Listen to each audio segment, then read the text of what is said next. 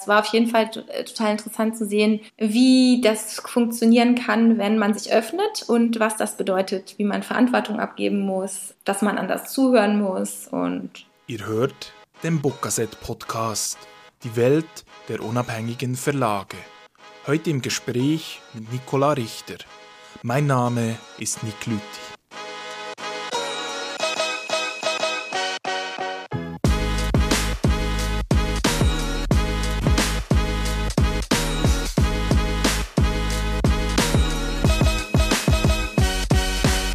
Als allererstes müssen wir natürlich über ein neues Buch reden, das diese Tage erschienen ist. Das heißt Kinderkriegen, Reproduktion Reloaded. Und du hast es zusammen mit Barbara Peveling herausgegeben in der Edition Nautilus. Und es ist doch ein ziemlicher Schmöker geworden mit gut 350 Seiten. Dort versammelt sind, sind 26 Essays zu, zu Elternschaft, und zum eben Kinder kriegen und Kinder bekommen oder Kinder nicht bekommen können in sehr vielen Facetten. Und mich würde natürlich zuerst interessieren, wie kam es überhaupt zu diesem Buch? Ja, zu diesem Schmöker, wie du sagst. Kinder kriegen der Schmöker. Nein, also es ist schon ein, eigentlich ein Buch, was persönlich ist, äh, literarisch, was sehr, sehr viele Perspektiven versammelt. Und die Herausgeberin und ich, wir kennen uns schon seit unserer Studienzeit in Tübingen.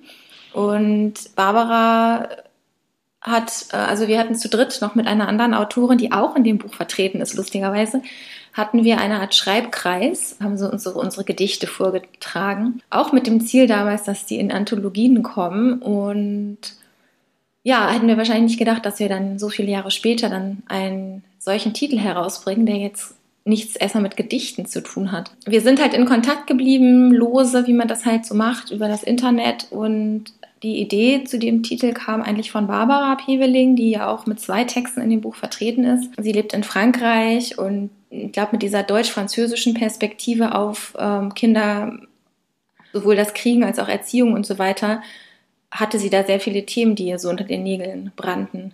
Weil das ist schon sehr anders in Frankreich als in Deutschland. Und ähm, so sind wir dann ins Gespräch gekommen und ja, sie wollte unbedingt eine Anthologie machen und dann habe ich hat sie mich halt eigentlich gefragt, ob ich sie da unterstütze. So war das genau. Insofern bin ich dann anders als die Mutter zum Kinde, als, ja, doch als Herausgeberin zum Buche gekommen. Was war die Grundidee hinter dem Buch? Also sollte da immer, weil es ist ja jetzt, wie du hast schon angesprochen, es hat sehr viele Perspektiven und geht wirklich sehr in die Breite, was, was eben Themen sind, die, die einen beschäftigen könnten, wenn es um kind, ums Kinderkriegen äh, geht. War das immer das Ziel oder hat sich das dann auch in der Arbeit am Buch herausentwickelt? Das war von Anfang an das Ziel. Also das Buch war von Anfang an so angelegt, dass wir Reproduktion, also Fortpflanzung und das Weitergeben der eigenen Gene, sage ich mal, und auch der eigenen Wünsche und Werte und die Liebe, die man vielleicht mit jemandem teilt und weitergibt, dass man die eben heutzutage eigentlich ganz anders lebt oder leben kann oder eben nicht leben kann, als das in so vielen Ratgebern und Zeitschriften einem vorgegaukelt wird. Ja, und da wollten wir sozusagen das Schlaglicht eher darauf werfen, was vielleicht eher tabuisiert wird oder was auch schwierig ist auszusprechen. Beispielsweise Abtreibung. Wie ist es, wenn die Frau abtreiben möchte, der Mann aber nicht? Was macht das mit dem Mann? Was ist passiert, wenn ich ein totes Kind zur Welt bringen muss, weil das eben ausgetragen werden muss? Und solche Fragen wie Leihmutterschaft, also anderer Umgang mit Körpern, ja, also wie, was, was bedeutet das für eine Elternschaft, wenn die Mutter sozusagen das Kind austrägt, aber nicht Teil dann der sogenannten neuen Kernfamilie wird? Also eigentlich alles Fragen, die zu denen noch jeder eine Meinung hat und jede. Das ist sehr interessant. Also man kann eigentlich über jeden Beitrag unendlich viel diskutieren, weil viele dieser Themen, viele dieser Lebens- und Geburts- oder Familien oder Elterneinstellungen sind einfach um uns herum, aber sie sind einfach noch nicht sozusagen das sogenannte Standardmodell offiziell. Ja? Und insofern gibt es da viel zu diskutieren. Also ich finde, das ist so ein, so ein Buch, das man wirklich ganz toll bes also besprechen kann und ja, sich äh, dran abarbeiten kann, aber auch sehr viel Neues erfährt. Also es ist auch sehr viel Emotionen enthalten, weil es eben persönliche Geschichten sind, persönliche Erfahrungen. Bei mir ist so, ich gehe ja jetzt auch auf die 30 zu und sprich, das Kinderkriegen ist auch ein Thema oder wird ein Thema, respektive eben auch das Nicht-Kinderkriegen oder wie dann auch immer es schlussendlich wird. Und das fand ich ganz spannend. Ich hätte nicht gedacht, dass ich mich selbst in diesem Buch so oft wiederfinde und, und so viele Perspektiven entdecke, von denen ich gar nicht gewusst hätte, dass die für mich durchaus auch relevant sind. Also das fand ich ganz spannend. Ja, danke schön. Das freut uns. Also wir haben auch natürlich darauf geachtet, dass hier auch sehr viele Männer in dem Buch zu Wort kommen. Das ist äh, vielleicht auch auf, also ein Grund dafür, dass du dich angesprochen, ich weiß nicht, aber wir haben halt wirklich geschaut, dass eben Männer, die oft sich, ja, äußern sich natürlich heutzutage oft zum Vater sein. Das ist so ein bisschen, bisschen so das General Topic, ja, das, äh, der sogenannte Elternmonat oder Elternschaftsmonate, die werden dann halt ausgearbeitet zu Büchern. Ich bin jetzt ein bisschen polemisch, was Frauen jetzt seltener tun, aber äh, wir wollten ein bisschen auch andere, ja, wir, wir, haben, wir sind uns sicher und wir haben auch herausgefunden, dass es viele Väter oder Männer gibt, die anders auch über das Kinderkriegen nachdenken, aus anderen Blickwinkeln heraus als über die Vätermonate. Genau.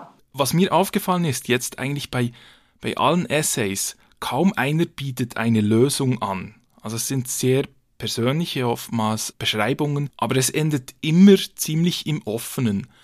War das bewusst so angedacht oder hat sich das dann auch eigentlich ergeben? Ja, würde ich jetzt eigentlich auch sagen. Ich glaube, das ist jetzt kein Buch, was einem die Welt erklären will und mh, mm, es gibt ja jetzt auch keine Lösung zum Kinderkriegen, oder? Nein, ich glaube nicht. also entweder man, man bekommt welche oder nicht oder man kann keine bekommen, möchte keine, will. Also das sind ja alles Fragen, die man auch mit sich selber und mit seinen Partnern, Partnerinnen klären muss ich bin mir sicher, dass hier Lösungsansätze auch selbst, ja, die werden hier ein bisschen, das wäre nicht das, der richtige, das richtige Thema, glaube ich, für Lösungs orientierte Essays, die muss man mit sich selber halt finden. Also ich glaube, das ist das Schöne, was ich eben schon gesagt habe an dem Buch. Es regt zu Meinungen an und nicht zu Lösungen. Genau, aber, aber ich glaube, es kann, es kann eben, obwohl es selbst keine bietet, kann es diese Entwicklung anregen, ja, dass man zu einer, zu einer eigenen Meinung kommt. Ganz toll fand ich, fand ich den, den letzten Text, also eigentlich ein, ein furioses Schlussfeuerwerk von, von uh, Writing with Care, Writing with Rage, das ein Text Autorinnen-Kollektiv ist und ja, das Schluss, diese, dieser letzte Text, der ist mir auch sehr wichtig, gerade weil er sozusagen diese Vielstimmigkeit, die das Buch enthält, auch nochmal visualisiert und nochmal noch mal fortschreibt. Und auch diese Unabgeschlossenheit dieser Fragen ne, nochmal ans Ende stellt, denn es ist ja eine Reflexion darüber, über Schreiben und Mutterschaft, in dem Fall Schreiben und Elternschaft vielleicht weitergefasst. Und ja, dieses, dieses offene Ende war, finde ich, auch sehr wichtig für diesen, dieses Buch. Also es ist ein, ein Wälzer, ja, aber ähm, es soll halt nicht das Schlusswort zu dem Thema sein wir lassen die Fäden offen und das finde ich auch genau richtig und das ist auch vielleicht ein anderer Ansatz als so ein patriarchales, sage ich jetzt mal, so hier, so ist, so muss die Welt sein, so muss die Kernfamilie aussehen, so müsst ihr euer Leben führen. Ja, wir machen genau das Gegenteil. Wir zeigen, was alles geht und nicht geht und dass da jeder und jede ihre eigene oder seine Meinung haben kann und auch manchmal dazu gezwungen wird, bestimmte Dinge anders zu tun. Genau, es ist eben gerade nicht eben nicht, nicht dieses äh, gesetzte Bild einer Familie, sondern genau das Gegenteil. Das sehe ich auch so, ja. Ja, dann müssen wir natürlich, wenn wir jetzt weitergehen, zu deinem Verlag zu sprechen kommen. Mikrotext. Du hast ihn 2013 gegründet und was ich ganz spannend fand, schon alleine auf der, auf der Webseite, also die, die Startseite, sie sagt, Mikrotext ist ein Verlag in Berlin für neue Literatur. Es finden sich aber auch noch die Definition, dass Mikrotext ein Verlag für Texte mit Haltung und neue Narrative ist. Und es findet sich auch noch, Mikrotext ist ein Verlag mit Internet. Und da würde ich dich jetzt natürlich fragen, ja, was denn nun? Respektive geht das alles zusammen? Es ist natürlich auch ein bisschen das Spiel hier enthalten mit Claims. Jeder, äh, ja, viele, ja, viel produzierendes Gewerbe, unter das ich jetzt auch einen Verlag stellen würde, hat ja so Claims die man, die dann sozusagen näher bringen sollen, welche Produkte da jetzt entstehen. Und das ist äh, oft auch sehr vage und nur ein bisschen so viel mäßig so I love it, so McDonalds, ja. Und ich habe mir halt von Anfang an auch so Claims überlegt, um auch ein bisschen ja in Nutze zu erklären, was, was ist das eigentlich für ein Verlag, weil ich das auch als Spiel, als Sprachspiel auch ganz witzig fand, da so kurze, kleine Definitionen zu haben. Und so sind da jetzt eben verschiedene über die Zeit entstanden. Ich glaube, das letzte ist jetzt wirklich Verlag mit Internet. Ach nee, das letzte ist eigentlich Publishing for Future. Das ist, ist eigentlich dies, der letzte Claim. Ich fand auch gerade Verlag mit Internet fand ich eigentlich sehr treffend, weil es weil es so wunderbar nichtssagend ist und eigentlich alles sein kann, aber irgendwie die Essenz trotzdem zu fassen scheint. Genau. das ist der Sinn. Ja, wenn man sich jetzt durch die Bücher ein wenig durchliest, dann fällt natürlich sofort auf, das sind größtenteils E-Books und eigentlich auch die, die Hauptform eines Mikrotextes oder einer Erscheinung im Mikrotextverlag ist ja immer auch das E-Book. Kann man sagen, dass das, dass das E-Book die Grundform ist oder, oder ist das falsch? Hat sich das auch verändert jetzt über diese sieben Jahre, seit es den Verlag, acht Jahre, Entschuldigung, seit es den Verlag gibt? Das hat sich so ein bisschen geändert. Ich habe zwar immer noch den Anspruch, dass ich Digital First arbeite, also dass auch bei Printbüchern das E-Book zuerst erscheint, weil es ja auch immer zuerst, der Text ist ja digital sowieso immer zuerst da. Also ich bekomme halt keine mit Bleistift geschriebenen handschriftlichen Seiten oder mit Schreibmaschine abgetippte Manuskripte, sondern ich bekomme ja digitale Manuskripte. Insofern ist das eigentlich bei jedem Verlag heutzutage so, dass das Digitale zuerst steht. Das, da müssen wir uns eigentlich auch, da muss jetzt Mikrotext gar nicht so besonders stehen. Ich, ich, ich rede halt nicht so um den heißen Brei herum und sage, also ich gehe halt schon vom Digitalen aus, ja. Und verleihe jetzt dem Verlegen heute nicht so eine Patina von etwas ähm, konservativem, ja, aus der Zeit gefallenen. Ich versuche halt das Verlegen in, unsere, in unserer Zeit äh, so zu machen, wie es eben sein könnte, wenn man alle Möglichkeiten der digitalen Welt mitnimmt. Zum Beispiel eben dieses mobile Arbeiten, die Möglichkeit, viele, viele Dinge automatisiert zu tun, wenn man eben mit bestimmten Programmen arbeitet. Newsletter, also viele, die meisten Verlage machen das ja heutzutage, aber dieses, das Digitale steht halt bei mir ganz vorne und ich würde jetzt nicht unbedingt sagen, das E-Book steht ganz vorne. Das E-Book ist ein Teil dieser, dieses Grundgerüsts äh, oder Grundgedankens, dass ich halt von digitalen Möglichkeiten aus verlege. Das E-Book ist eben ein Export, eine Exportmöglichkeit. Ne? Also ich finde, das E-Book hat leider halt in Deutschland oder im deutschsprachigen Raum keine große Lobby und deshalb rede ich eigentlich gerne über E-Books, denn die sind wirklich toll. Und warum sind die so toll? Weil das ist ja ein offenes, ein offener Standard, in dem das E-Book programmiert wird. Das heißt, weltweit können diese, diese Codes ausgelesen werden. Die Formate sind halt eben dadurch irgendwie so demokratisch und leicht zugänglich. Und wenn ich jetzt ein E-Book verlege, dann kann das ja theoretisch in Kuala Lumpur gelesen werden und in New York. Und das finde ich halt, auch die Zugänglichkeit finde ich halt einfach so ein Riesenversprechen für die Literatur. Die Was mir bei, bei den Texten in deinem Verlag immer wieder auffällt, ist, inhaltlich und genremäßig kriegt man die nicht unter eine Decke, aber ich finde trotzdem, es, es gibt einen gewissen Mikrotext-Grundton. Jetzt möchte ich natürlich von dir mal hören, wie, wie der für dich ist, bevor ich sage, wie ich den sehe. Ich sag's dir gerne. der ist relativ schwierig in Worte zu fassen. Es ist, er hat etwas sehr Erfrischendes. Also häufig auch sprachlich wirken die Texte unverbraucht. Das wäre beispielsweise etwas, was, was mir oft auffällt. Es wird mit den Konventionen gespielt. Also jetzt gerade Ruth Herzberg, das Ding heißt Roman. Ich weiß nicht, ob das ein Roman ist, aber ich glaube, es ist auch völlig egal, ob das jetzt ein Roman ist. Also ich glaube, es gibt auch immer wieder so, so dass diesen Konventionsbruch, das heißt, mit, mit meiner Erwartung als Leser wird immer wieder gespielt, weil etwas passiert, das ich so nicht erwarte. Ein, ein gutes Beispiel dafür wäre für mich beispielsweise auch äh, Helle Materie von, von Sina Kamala Kaufmann, ein Erzählband, wo, wo bei jeder Geschichte irgendetwas passiert und am Schluss weiß man gar nichts mehr, was passiert ist, macht aber großen Spaß zu lesen.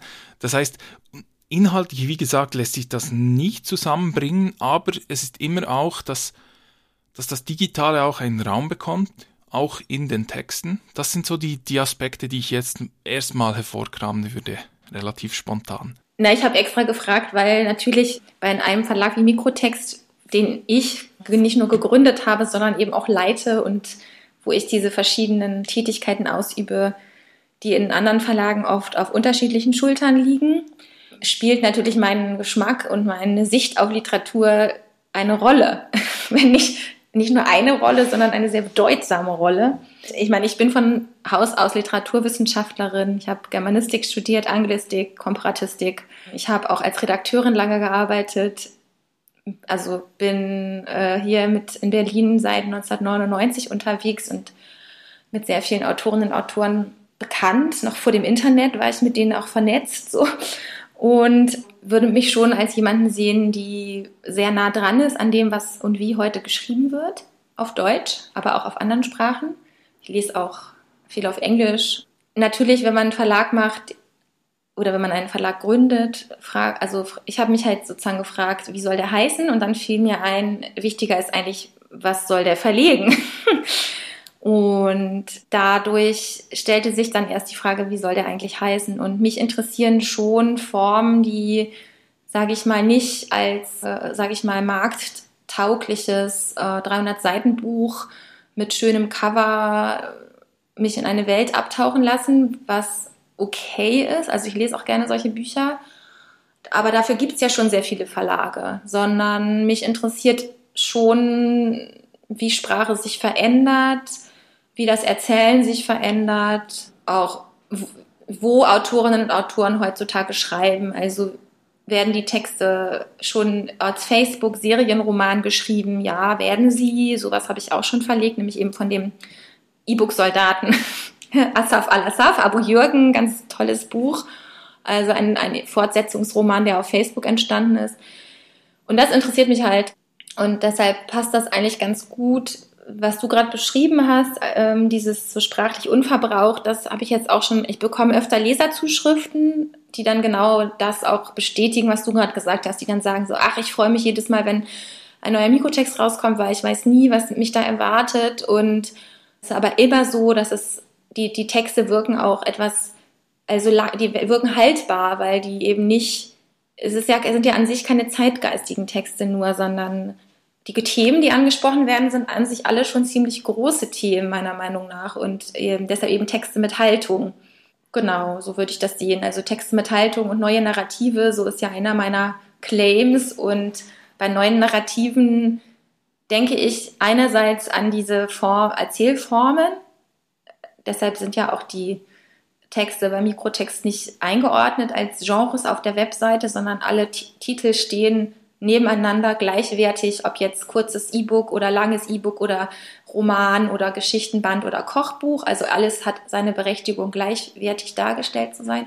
Also das, Narrative sind für mich alle möglichen Formen von neuen Erzähltexten, aber eben auch die Fragen nach Perspektiven. Also ich interessiere mich halt schon für Texte, die meine Sicht auf etwas oder meine Erfahrung mit etwas verändern und so in, insofern sozusagen ein Narrativ verändern. Und das ist sozusagen auch mein Anspruch an die Texte, die ich ver verlege. Für mich ist das so, die Texte, die ich verlege, die verändern Narrative in mir, mit mir, also Narrative, die ich bisher vielleicht anders erzählt. Das ist was sehr, also ich sage, ich nenne das immer politische Handlung. Also in, äh, für mich ist das Verlegen in diese Richtung auch eine öffentliche oder eine politische Handlung, nur Narrative zu verändern mit den Narrationen anderer Autorinnen und Autoren. Ohne aber zwingend jetzt selbst politische Texte zu verlegen, so. Ja, genau. Das geht dann eher eben über den Weg der Sprache und über den Weg der Geschichten, die erzählt werden, der oder der Erfahrungen, die erzählt werden.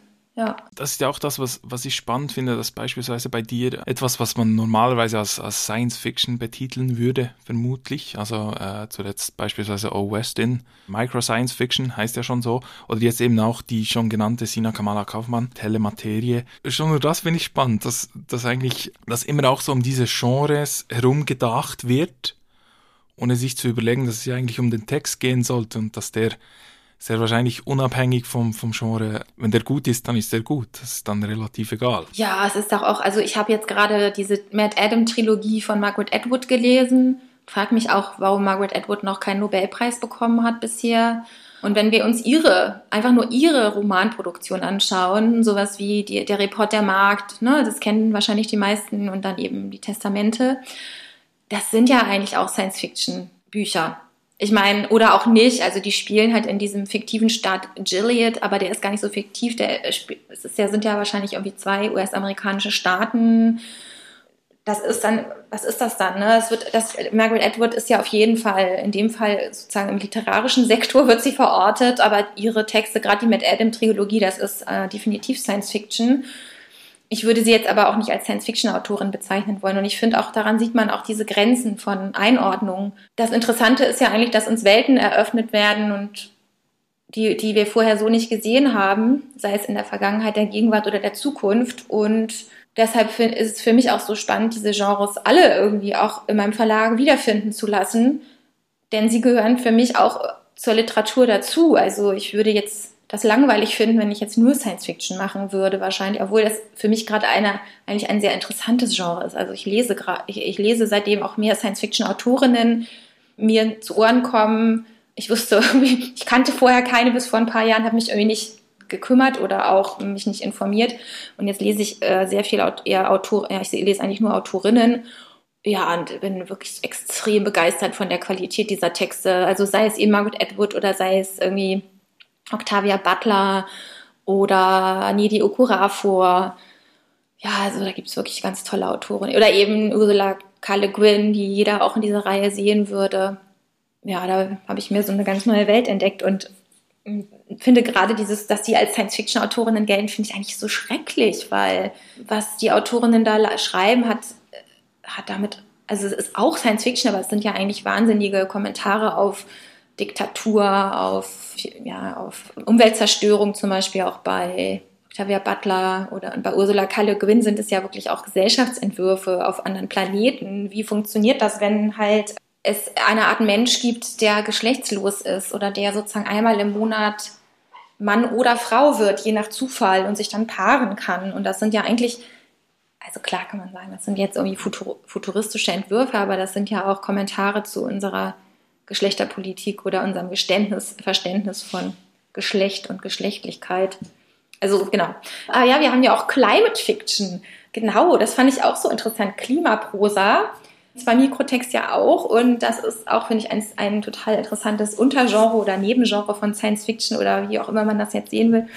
Lass uns da mal einhaken, weil das, das ist ja, also diese zwei Veröffentlichungen, über die wir dann später noch, noch etwas mehr sprechen wollen, die sind ja Teil des Jahres des offenen Verlages, den du 2019 für das Jahr 2020 ausgerufen hast. Ja, sag doch mal, wie, wie kam es zu dieser Idee, ein, ein Jahr des offenen Verlags zu machen und wie kam es dann zu den, was sind es jetzt, fünf oder sechs Bücher, die schon entstanden sind und eines kommt ja dann noch? Genau, sechs sind entstanden und eines kommt dann noch.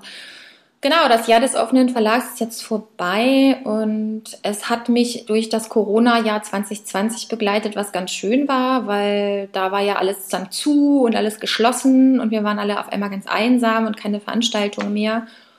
Und ich hatte halt eben Ende des Jahres davor, also Ende 2019, aufgerufen, sich bei mir zu melden mit eigenen Buchideen, aber nicht mit dem eigenen Text, sondern eben, ich hatte aufgerufen, dazu mal selber Verlegerin oder Verleger zu sein und eben die Programmplätze von Mikrotext sozusagen ausgeschrieben. Und da haben sich dann so ungefähr 30 Projekte, also Menschen mit Projekten bei mir gemeldet, von denen ich dann eben sechs, eigentlich sieben ausgewählt habe. Und eine Schweizer Autorin war auch dabei, Anais Meyer, die ähm, von Tabea Steiner vorgeschlagen wurde. Die war dann sozusagen die Gastverlegerin und äh, sind ganz tolle Kurzgeschichten erschienen. Dadurch, dass ich mit jedem Programmplatz dann einfach ein anderes Team äh, im Gespräch mit Mikrotext hatte, war das dann ein sehr geselliges Jahr. Und das war sehr schön. Und auf der anderen Seite hat es dazu geführt, dass jedes, jedes Projekt, jedes Buch auch ziemlich gut finanziert war, weil ich zwar jeder Gruppe ein bisschen Geld zur Verfügung gestellt habe, Risikokapital, um, um ähm, die Titel zu, umzusetzen, also Coverdesign bezahlen zu lassen und so weiter. Aber ich habe gesagt, wenn ihr die drucken lassen wollt, eure Titel, dann müsst ihr halt ein Crowdfunding machen. Und das hat dann auch in dem Jahr ziemlich gut geklappt. Also wir haben drei erfolgreiche Crowdfundings gemacht und das Schweizer Buch wurde dann auch sehr generös aus der Schweiz gefördert. Da habe ich dann halt zusammen mit Tabea viele Anträge gestellt. Genauso, dass das dann eigentlich äh, ein Jahr war voller neuer Ideen, voller neuer Kontakte und aber auch finanziell wie ganz anders abgesichert durch diese jeweiligen Leserschaften, die sich schon um diese neuen Verlegerinnen, in dem Fall war es alles weibliche, ähm, also Verlegerinnen, gruppiert hatten. Genau, das war irgendwie eine, eine Möglichkeit, das verflixte siebte Jahr beim Mikrotext, das nennt man ja so in Beziehungen, ne, dass man halt im siebten Jahr dann alles in Frage stellt. Äh, das habe ich damit, äh, sage ich mal, gesellig umschifft. Bin jetzt wieder im sicheren achten Jahr Hafen gelandet und außerdem auch, also einerseits viel gelernt, also von den, man lernt ja immer von anderen Leuten etwas, wenn man zuhört. Und es war auch schön für mich, weil es war eine neue Form von Management eigentlich, die ich halt sozusagen in meinem kleinen Mikrotextkosmos ausprobiert habe. Also komplett ähm, mobil, dezentral, unhierarchisch. Äh, ich meine, ich habe im Endeffekt die letzte Entscheidung getroffen, aber ich habe doch recht viel Freiheiten auch den Teams gegeben. War auf jeden Fall äh, total interessant zu sehen, wie das funktionieren kann, wenn man sich öffnet und was das bedeutet, wie man Verantwortung abgeben muss, dass man anders zuhören muss und ja, es hatte halt wenig damit zu tun, wie das Verlegen wahrscheinlich so äh, vor 50 Jahren noch war, mit so einer Verlegerpersönlichkeit, die dann entweder Geld rausgerückt hat oder nicht. Ich weiß nicht. Stelle ich mir das vor.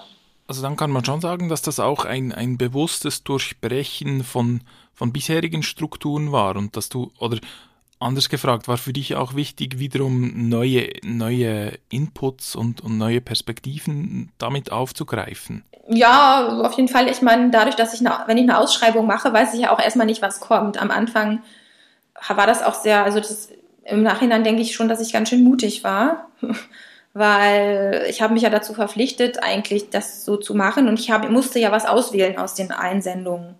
Also es hätte auch sein können, dass nichts davon mir gefallen hätte. Also ich musste auch ein großes Vertrauen einfach haben in alle anderen Leute.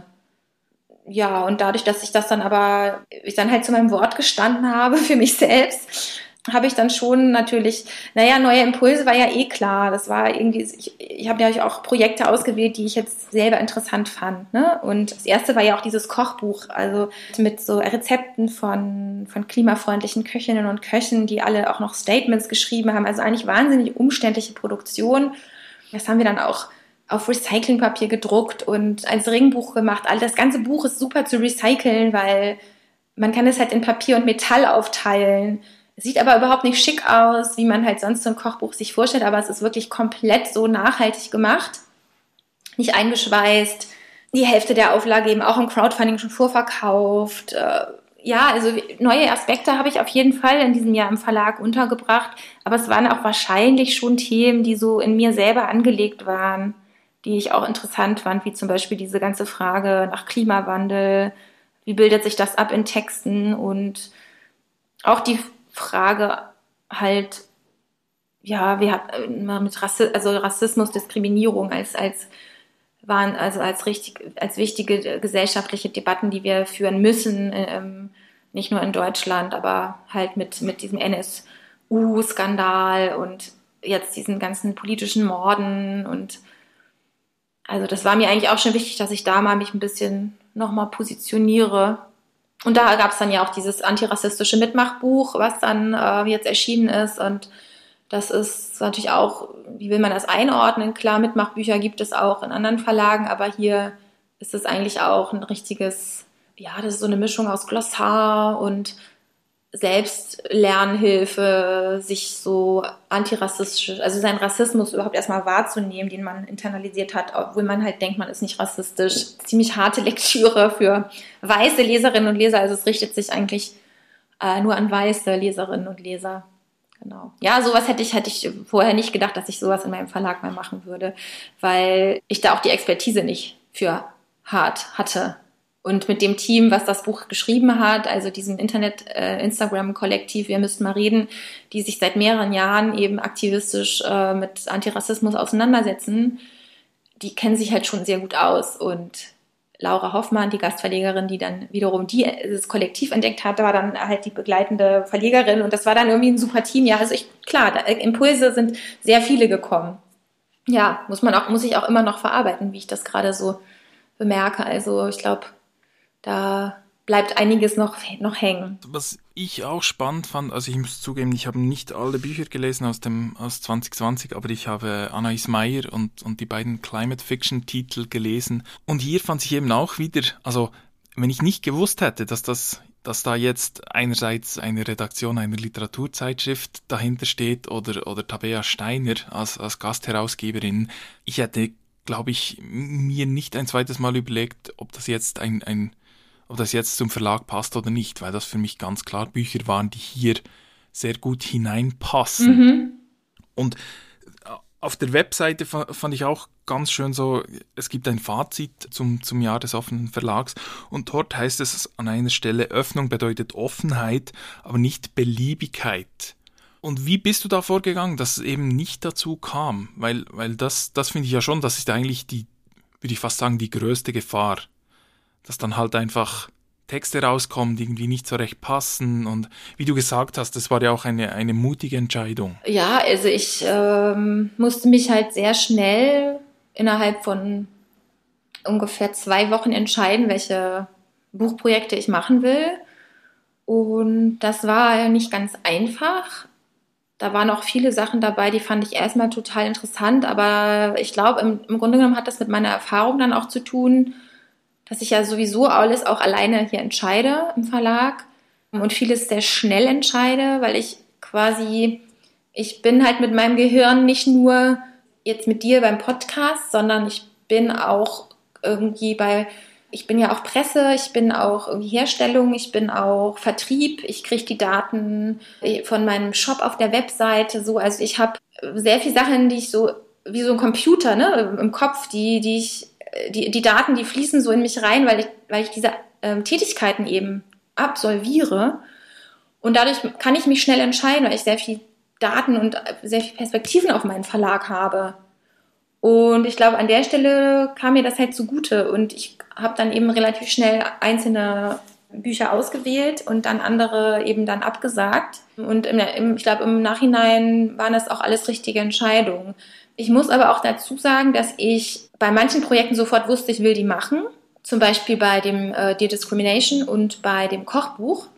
Und da hatte ich ja dann schon zwei Titel. Und dann war mir auch klar, ich brauche noch irgendwie ein bisschen Prosa, weil das ist für mich wichtig, dass man ja, mein Verlagsjahr unterschiedlichste Textformen hervorbringt. Und dann habe ich halt noch mal ein bisschen geschaut, wer hat eigentlich Prosa eingeschickt und was für Prosa und so weiter. Also so hat sich sozusagen eigentlich aus einer Entscheidung die nächste wieder eigentlich ergeben.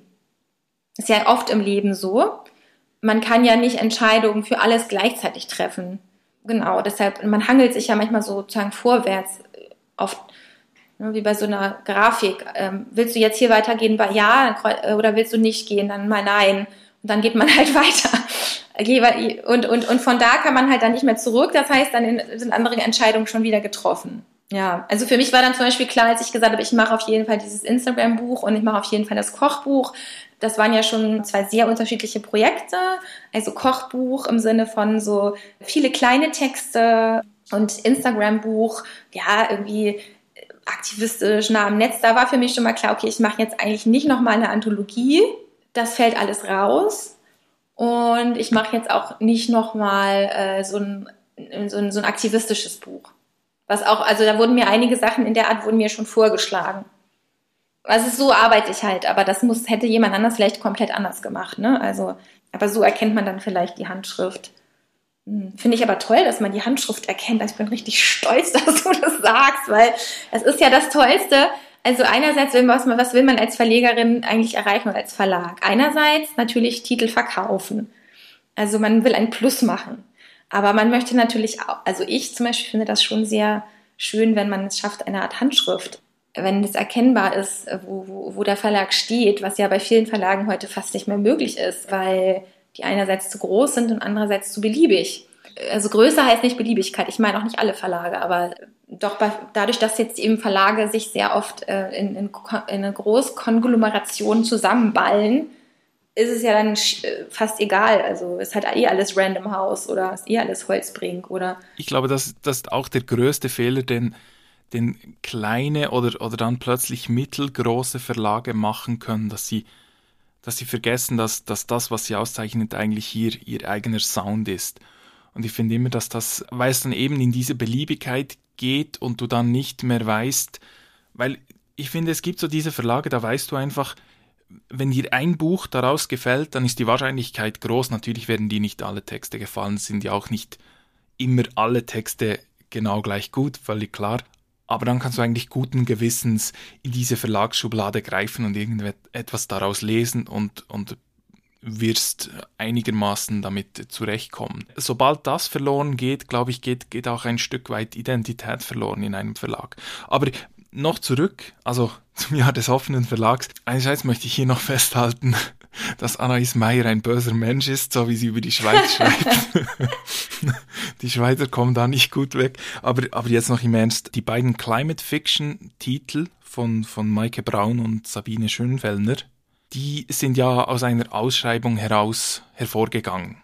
Was bekommt man bei so einer Ausschreibung eigentlich als? Also ist da wirklich 90 Prozent nicht brauchbar oder, oder war das hier jetzt anders oder ist das generell anders? Also das war hier wirklich anders, aber das lag vor allen Dingen daran, dass die Literaturzeitschrift oder dieses Literaturheft Mischen aus Graz schon eine ganz bestimmte Leserschaft hat und sich ja sehr mit neuen Text, neuesten Texten von eher jüngeren Autorinnen und Autoren beschäftigt. Und es lag auch daran, dass wir die Ausschreibung sehr deutlich gemacht haben, nämlich wir wollten eben produktive Auseinandersetzungen mit dem Klimawandel. Also wir wollten eben jetzt nicht die nächste Dystopie, sondern es sollte in den Texten um eine Art ja, positiveren Ausblick auf, auf das sein, was, was uns umgibt gerade oder die Ängste, die man hat klar, die, die, die, die Klimadepression, die man verspürt, wenn man sich damit beschäftigt und nicht so ein Klimawandelleugner ist. Ja, und deshalb waren die Einsendungen, ehrlich gesagt, ich war total überrascht, es gab eigentlich keine schlechte Einsendung. Wir hatten jetzt nicht so viele, es waren vielleicht zehn oder so. Was gut war, dadurch war es jetzt auch nicht so unendlich viel zu lesen. Aber das waren wirklich echt gute Texte, ganz unterschiedlicher Art. Also teilweise super experimentell und teilweise ganz, ganz klassisch erzählt wir haben dann aber auch dann im Endeffekt ja deshalb auch gesagt, wir machen eben nicht nur so nur eine Gewinnerin, weil wir eigentlich sollte nur ein E-Book erscheinen. Ich habe mich dann halt entschieden und den äh, beiden Gastverlegerinnen vorgeschlagen, also Julia Knast und Katharina P. haben vorgeschlagen, dass wir zwei Gewinnerinnen prämieren und beide das gleiche bekommen. Also nämlich ein, beide ein E-Book mit äh, schönem Cover und, und Werbung und ja, und Maike Braun, die wurde auch, also jetzt gerade wieder besprochen im Büchermagazin. Was stand, das fand ich ganz toll, so dass dieses, dieses Buch Lust auf ein langes Leben macht. was, ist so, was ist das denn bitte Tolles? Weil, weil, weil sie erzählt ja sozusagen, wie wir in 100, ja, bis, äh, bis 2100 Klima, also CO2 emissionsfrei werden können auf dieser Welt. Und sie erzählt das an, halt anhand so einer Beispielfamilie, die alle, also alle in dieser Familie übernehmen so CO2-freundliche Jobs. Und Maike Braun ist halt von Haus aus äh, Unternehmensberaterin und auch Biologin, Hirnforscherin. Und die hat da wirklich wahnsinnig faktenorientiert so eine Art, ja, so eine faktenorientierte Fiktionsreportage geschrieben, was man auch wirklich nicht eingemeinden kann in irgendein Genre deshalb war ich total happy, das zu lesen. Ja? Ein, E-Book, das Lust auf ein langes Leben macht. Das wäre doch auch ein neues Verlagsmotto, fällt mir gerade ein. Mensch. dass, dass vielleicht auch noch der, der Überschwang ein wenig aus nach einem Jahr wie 2020, dass man dann da für Utopien sehr empfänglich ist. Ähm, naja, es sind ja keine Utopien bei Maike Braun, das ist das Interessante, sondern es sind ja wirklich äh, Dinge, die, also alles äh, Dinge, die schon da sind oder die wirklich existieren können oder schon entwickelt werden, genau. Im Gesamtkontext dann schon utopisch, würde ich schon sagen. Ja, naja, gut, okay. Ich meine, alles, was in der Zukunft spielt, ist erstmal utopisch. Die Zukunft können wir uns nicht, können, ne, die können wir, nicht, können wir uns nicht herzaubern, aber es ist eben nicht so utopisch wie jetzt irgendwelche fliegenden Untertassen so und irgendwelche Marsmenschen, sondern es ist halt wirklich faktenorientiertes Erzählen. Finde ich schon interessant. Und deshalb macht es eben Mut und hört auch mal auf. Also hat, hilft mir auch, aus meiner Klimadepression rauszukommen und zu sagen, ja gut, okay, ich meine, ich bin jetzt auch nicht so derjenige, der, diejenige, die sagt, Technik rettet uns, mit, rettet uns immer, aber Technik kann uns halt auch retten, wenn wir sie vielleicht mal richtig einsetzen. Ne? Und damit meine ich jetzt nicht Atomkraftwerke weiterbauen.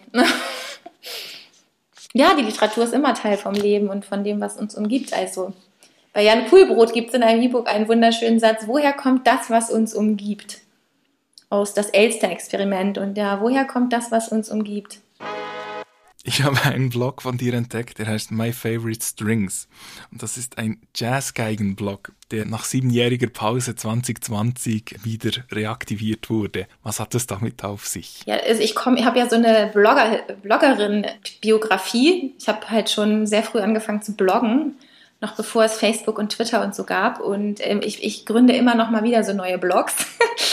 naja, jetzt vielleicht gerade erstmal nicht mehr, aber das My Favorite Strings, genau, ist ein Blog für meine Funde der Jazzgeigenmusik, wie ich sie nenne, also Jazz mit Streichinstrumenten, idealerweise mit Geige.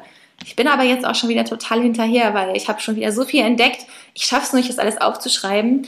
Mein aktueller Tipp in der Jazzgeigenmusik wäre der kalifornische Musiker Rushard Eggleston. Unglaublicher Typ, der spricht so ein bisschen so wie der Johnny Depp bei Pirate of the Caribbean und spielt sein Cello wie ein Hackbrett vielleicht. Nein, also er spielt wahnsinnig virtuos, hat auch schon eine, eine extreme Geschichte von klassischer Cellist, dann, dann hat er Bluegrass gespielt, dann Rockmusik und jetzt ist er bei seiner eigenen Musik gelandet, weil er spielt, glaube ich, gar nicht mehr nach Noten und einfach nur seine eigenen Kompositionen und das ist manchmal auch so Cello-Metal und ähm, sehr viel, ich weiß nicht, ob du dich mit Streichern auskennst, aber oder Bogentechnik, also es ist halt so Ricochet es ist so ein sehr schneller Bogen, der so hüpft über die Seiten und dabei so ein bisschen schlagzeugartig klingt. Genau, und da experimentiert er und postet ständig dann seine neuesten Ricochet-Striche auf Facebook und Instagram und ist irgendwie ein super Typ, der gute Laune macht und ganz toll spielt. Genau, und ich habe ja auch so eine Geigen. Ich bin von zu Hause, von, von zu Hause aus äh, mit der Geige groß geworden, weil meine Mutter auch Geigenlehrerin ist oder war.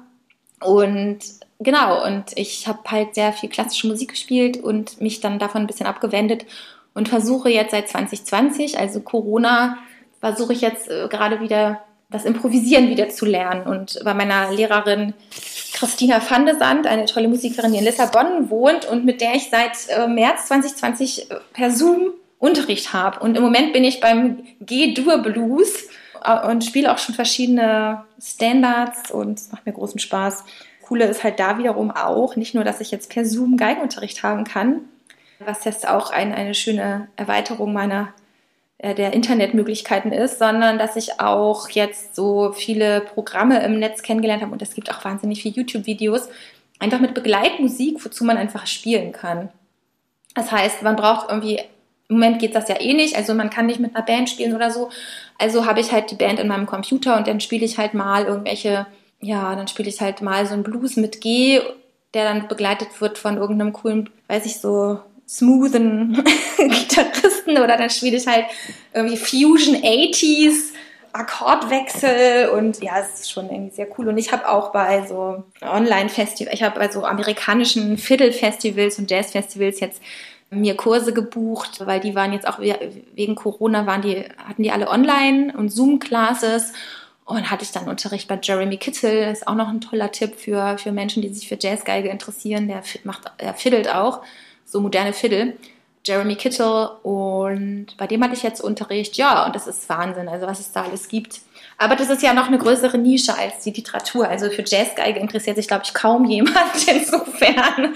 Aber finde ich ja sehr schön, dass du das Blog entdeckt hast. Ja, Jazzgeigenmusik ist wirklich, ja, ist unterschätzt. Ja, nach, nach diesen wunderbaren äh, Jazzgeigen-Tipps möchte ich dich noch bitten, uns noch einen Buchtipp mitzugeben. Das kann aus unabhängigem Hause sein, aus, aus einem größeren Verlag, wie du magst. Einzige Bedingung, dass auf Deutsch verfügbar ist. Also dann würde ich ähm, mitgeben den Roman Kindred. Der ist auf Deutsch verfügbar und zwar erschienen in dem kleinen Verlag Worten und Meer. Und er wurde eben äh, geschrieben von Octavia E. Butler, die ich auch vorhin schon erwähnt hatte. Das ist sein Buch über eine Zeitreise in, aber rückwärts in die Zeit der Sklaverei in den USA. Und die Ich-Erzählerin erlebt, oder die, die Erzählstimme erlebt sozusagen äh, unfreiwillige Zeitreisen in die Zeit ihrer Vorfahren und ist sozusagen dann auch versklavt. Und das ist hochspannend und sehr hart, ein sehr grausames Buch, aber es hat mir extrem die Augen geöffnet darüber, wie, ja, also dass eigentlich Schwarzsein in den USA oder Schwarzsein in Ländern, in denen, also ich meine gerade in den USA, wo halt die Sklaverei eben lange so extrem wichtig oder vorgeherrscht hat, wie kann man das sagen?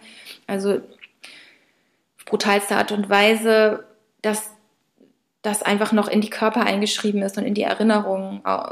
Und das Buch handelt eigentlich davon, sozusagen diese Erinnerungen freizulegen mit all den Schmerzen und ist dabei einfach wahnsinnig gut geschrieben. Das empfehle ich sehr. Ich habe es allerdings auf Englisch gelesen im Original, weil das jetzt auch auf Englisch jetzt nicht so kompliziert ist. Aber das ist mein Buchtipp. Sehr gute, sehr gutes Buch.